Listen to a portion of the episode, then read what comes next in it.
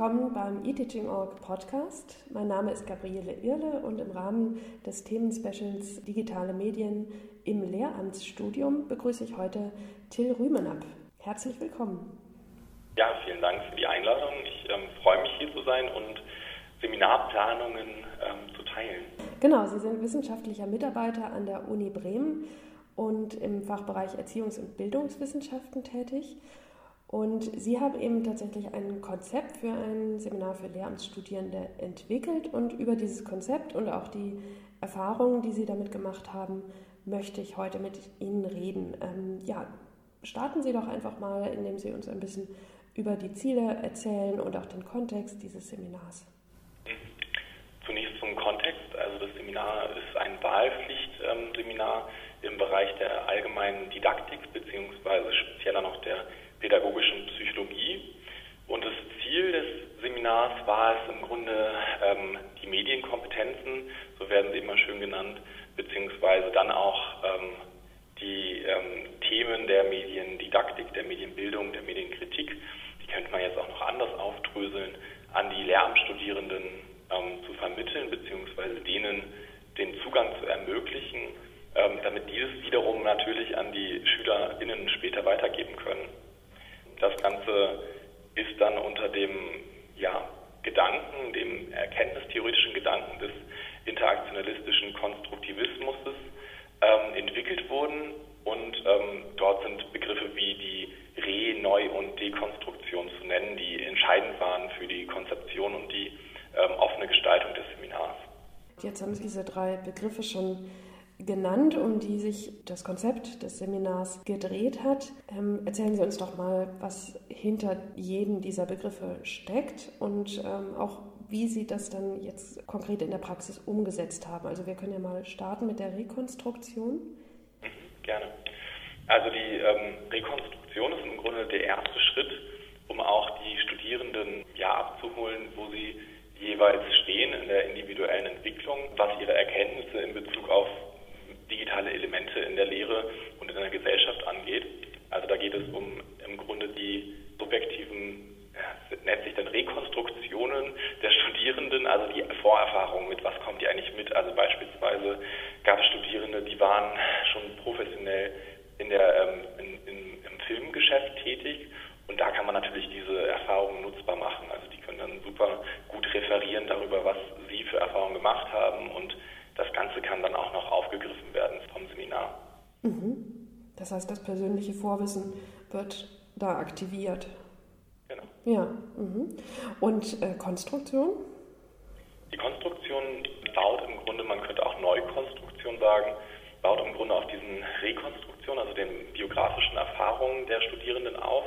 Da geht es aber um die neue Bewertung bzw. neue Entwicklung von Strukturen. Das heißt im Speziellen oder als Beispiel könnte man sagen, es wird ein Blogbeitrag erstmalig geschrieben. Man kann darüber neue, ähm, ja, neue Erkenntnisse oder auch neue ähm, Fähigkeiten entwickeln und man kann sich sozusagen selbst neu erfinden, wenn man so möchte. Es hat Stärken und Schwächen.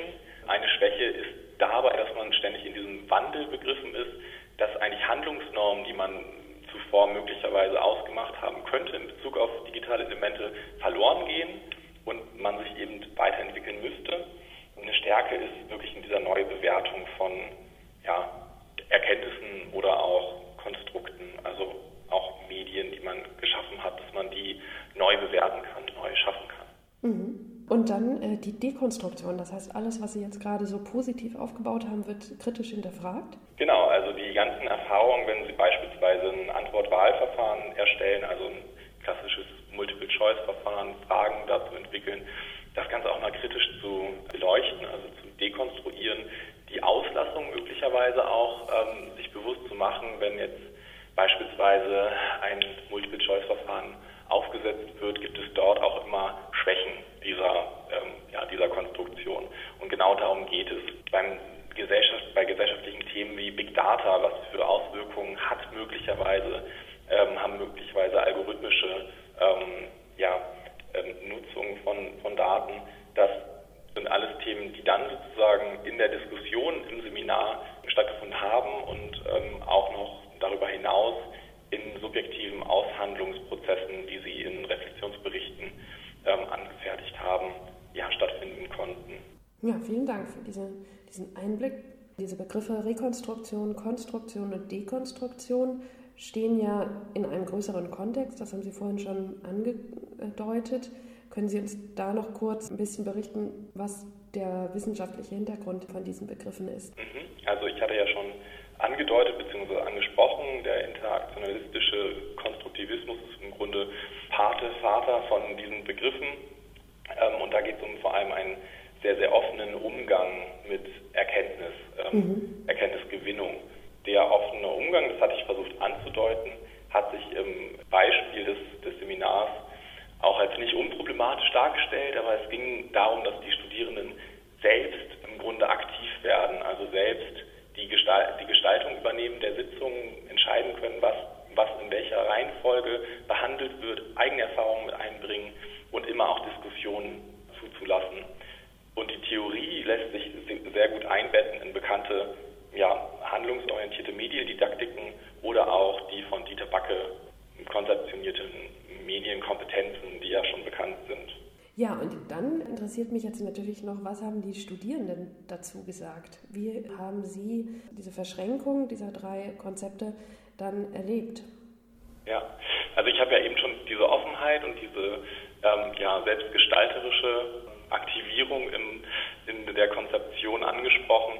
Das ist erstmal auch so eine Schockstarre, ähm, also durch eine Schockstarre hat sich repräsentiert. Die Studierenden waren erstmal nicht bereit, sofort die, die ähm, Aktivierung wahrzunehmen, anzunehmen und selbst aktiv zu werden, sondern mhm. ähm, haben eigentlich gewartet, dass die Inhalte ihnen geliefert werden. Und ähm, das hat einige Wochen gebraucht, bis es dann angenommen wurde.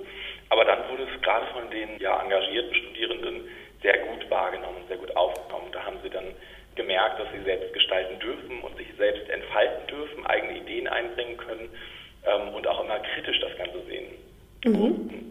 Also mir war eine Feedback-Kultur ganz wichtig in alle Richtungen, aber auch ähm, die Reflexionsfähigkeit zu steigern, was eigene Produkte angeht, seien es Medien, gestalterische Produkte oder eben auch Fragenkonzeption. Also da braucht es, glaube ich, im Lehramt ganz viel, ganz viel von, von dieser Reflexionsfähigkeit in allen Bereichen ähm, auch beim Thema digitale Elemente in der Lehre. Mhm. Das war im Grunde die, ähm, waren die Ergebnisse aus der Evaluation. Mhm. Da ja, war im Grunde die strukturelle Offenheit gar kein Problem, sondern es war vielmehr eine Chance, damit umzugehen. Am Ende des Seminars sollten die Studierenden, sie konnten es auch während, der, während des Seminars anfertigen, einen Reflexionsbericht erstellen zu einem ausgewählten, selbst ausgewählten Thema und die Reflexionsberichte wie auch Artefakte aus dem Seminar werden oder wurden auf einem gemeinsamen Blog präsentiert, um einfach auch eine Diskussionsplattform zu schaffen und auch um die Inhalte nachhaltig verfügbar zu machen für die Studierenden, damit die Leistungen, die sie erbringen im Seminar, nicht einfach verloren gehen und ähm, ja, in meinem Aktenschrank bleiben. Mhm. Schön. Und auch dieses Interview dient ja dazu, dass diese Konzeption vielleicht den einen oder die andere Zuhörende animiert, das auch in die eigene Seminarkonzeption mit einfließen zu lassen und zumindest in Teilen sich davon inspirieren zu lassen. Ja, ich danke Ihnen ganz herzlich für das Gespräch und das Interview. Ja, vielen Dank